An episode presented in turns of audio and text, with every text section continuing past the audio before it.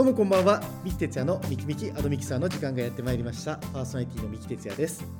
えーさて本日は番外編として番組をお送りさせていただきたいと思ってるんですが、えー今日は私がこう今まで読んだマーケティング関連の本の中でもあのこれは良かったなと思う本をご紹介する、えー内容としてお届けしたいと思っています。3冊ご紹介させていただきたいと思っているので早速1冊目から、えー参ります、え1つ目の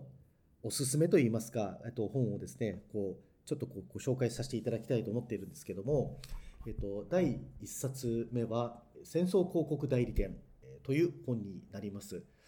え、なんかマーケティングの本じゃないの？みたいな感じなんですけども、まあ、ちょっとこれマーケティングに関連するんじゃないかなと思って、ちょっと好きな本なんでご紹介させていただきます。えっと、これ結構前に発売されたもので、2005年の6月ぐらいに発売されてるんですね。で、まあ、ちょっとこう、なんでしょうね、新聞社界隈なんかだと結構有名になった本で、これ何をちょっとこう、この戦争広告代理店っていうのがこうテーマにしてるかというと、これ情報操作っていうものをこうテーマにしているんですね。で、こう名前の通りこり戦争っていうこうタイトルが入ってるんですけども、舞台になったのは、えーボスニア紛争の、えー舞台となった、えボスニア・ヘルツェゴビナっていうこうユーゴスラビアの、え真ん中にある、あの皆さん分かりますかね、ベオグラードっていうこう首都があったんですけども、あそこを舞台にしたこう、まあ、紛争のこう周りで動いている国のこういろんなこう話をしてるんですね。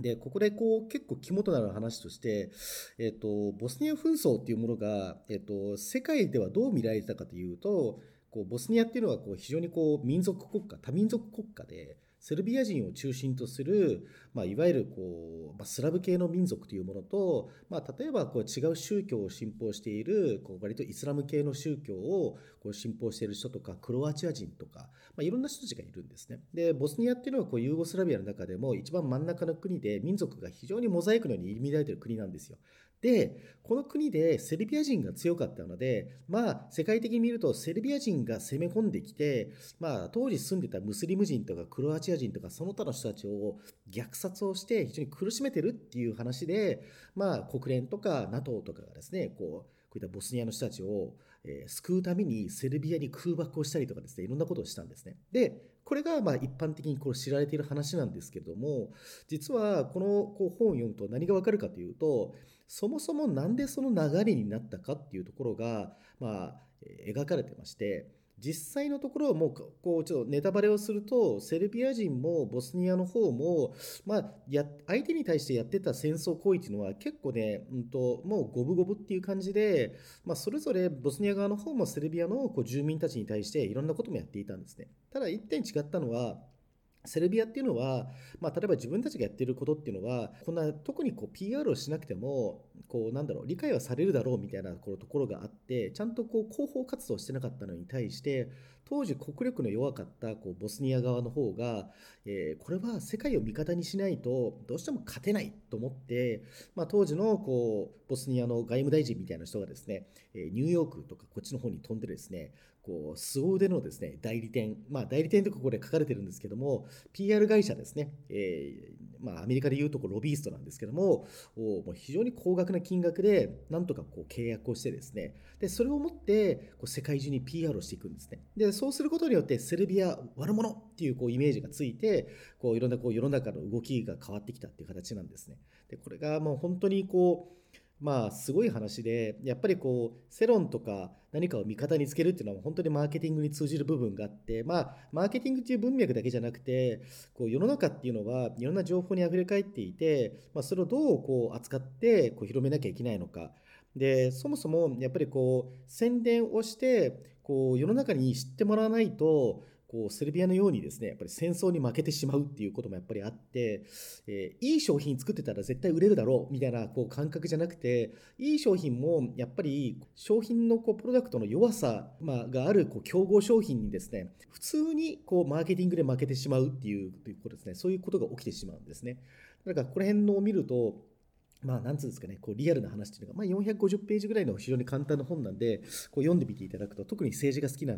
人の中には結構おすすめかなと思ってます。ちなみにこれ、ノンフィクション賞とか結構取れてるもので、Kindle 版はないので、皆さん、リアル本で買ってみてください。えー、まずこれが1つ目のおすすめでした。それでは2冊目にちょっと行きたいと思います。えー、2冊目は、えー、空気の作り方。これ、幻冬者さんから出てる、えー、本で、えー、池田さんというですね、横浜ベイスターズの、えー、社長を務めた方の書いた本なんですけれども、まあ、結構売れた本なので、もしかして読んだことある人も多いんじゃないかなと思うんですけれども、えー、2016年ぐらいにこう発売されたものですね。えー、で、これまあ、ちょっと僕がもともと、あのこう、野球とかこうスポーツマーケティングとか全然やったこともないんですけど、興味があって、ちょっと本当に読んでみたって感じなんですね。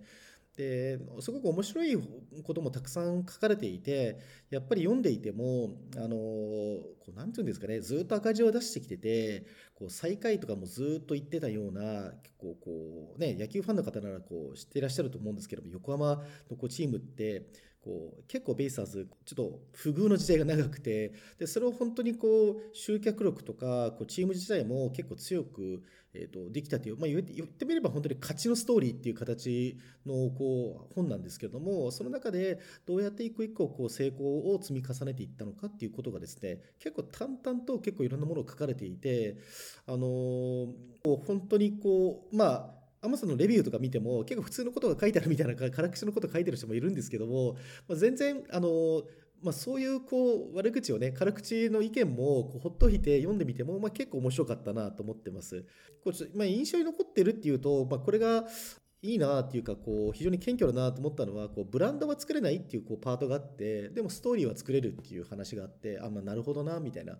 こうマーケターとして、まあ、こうじゃこう池田さんは社長ですけど社長としてなんかこうおこがましくてこうブランドを作るなんて言えないってことを書いててなんかまあまあちょっと僕の解釈で言うとまあなんかブランドっていうものはこう今あるものっていうのをこうなりたいこうブランドになれるかなれないかで、まあ、実際あとはこうこうマーケターが何かブランドを作り上げるんじゃなくてこうユーザーとか顧客がどう僕たちを見てくれるかっていうことなんだっていうことを言われていて、まあ、これは本当に普遍の心理なんだろうなっていうのがこう結構感じてて。でまあ一方でこうこうしたいっていうこうブランド側として、まあ、前でブランドって言ったんですけどブランド側としてこうしたいっていう話についてはストーリーをしっかりとこう見つけてそれをこう顧客に伝えるこう努力というものを絶え間なく続けていくんだみたいなことが書かれていてなるほどと、まあ、例えばこうこうまあ、結構例として出されてるのがこう横浜の球団がどうやってできたのかとか、まあ、そういったところだから横浜っていうこう地域密着で進めていくという政策とこの伝えるストーリーっていうものをこうなんかこう一致させていく作業っていうものをその話の中で書かれてて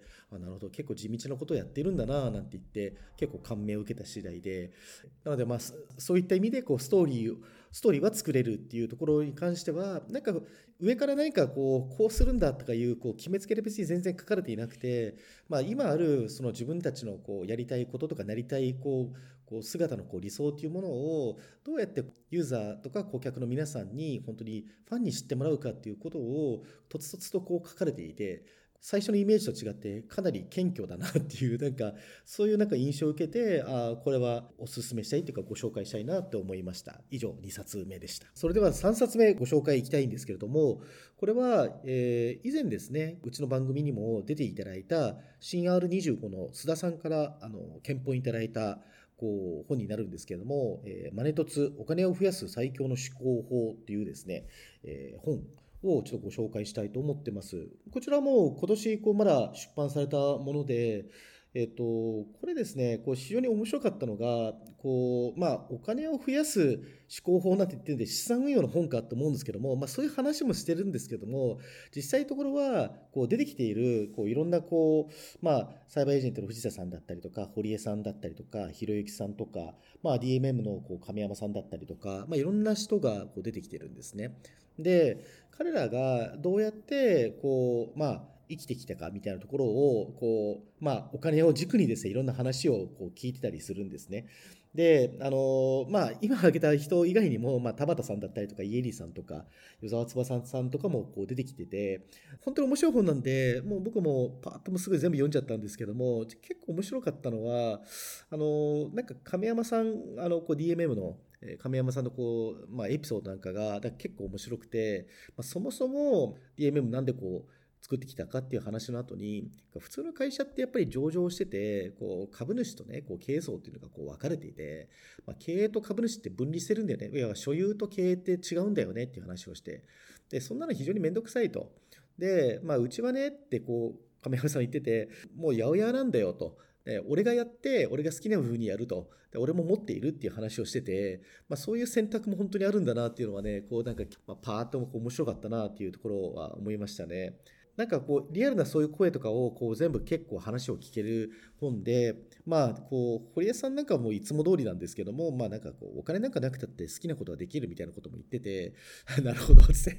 まあ金持ちだからそんなこと言えるのかっていうこう反論には彼がもうなんか言っててまあ起業した時にこうオンザイチ作った時になんだろう総資産っていうかこう当時多かったお金って10万円しかなかったけどもこうまあ銀行から600万円だけ借りて、まあ、借りようと思えば借りれるんだみたいな話をしてでもそれでやりたいことで借りたとで借りても死なないんだみたいなことを言ってて なんか潔いなみたいな感じなんですけど、まあ、そういった話とか聞いてるとなんかお金を増やすこう最高の思考法っていうこう本のねこうタイトルサブタイトルで結構惑わされるかもしれないけど非常にマーケティングというかこう生き方みたいなものを結構とつとつとこう書いている本でこれねかなりね面白いです。あのたくさんいろんな方がこういろんな面白いことをねこう紹介しきれないぐらい結構書いてるんでまあ手に取ってみてあのぜひちょっと読んでみていただければなって本当に思っています。えそれでは今日ご紹介した3冊をですね最後にちょっとまとめてご紹介したいと思うんですけれども1冊目はドキュメント戦争広告代理店情報操作とボスニア紛争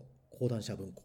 で2冊目が、えー、空気の作り方。これは幻冬者さん。で、えー、池田純さんが書いたものです。で3冊目がこれですねマネトツお金を増やす最強の思考法ということで、えー、計3冊になりますで、えっ、と、まあ、Kindle でも売ってるものもあるし、まあ、書店の方にあの行かれてですね、ぜひあの手に取ってあのぜひ買っていただければなと思うんですけれども、以上3冊のご紹介となりました。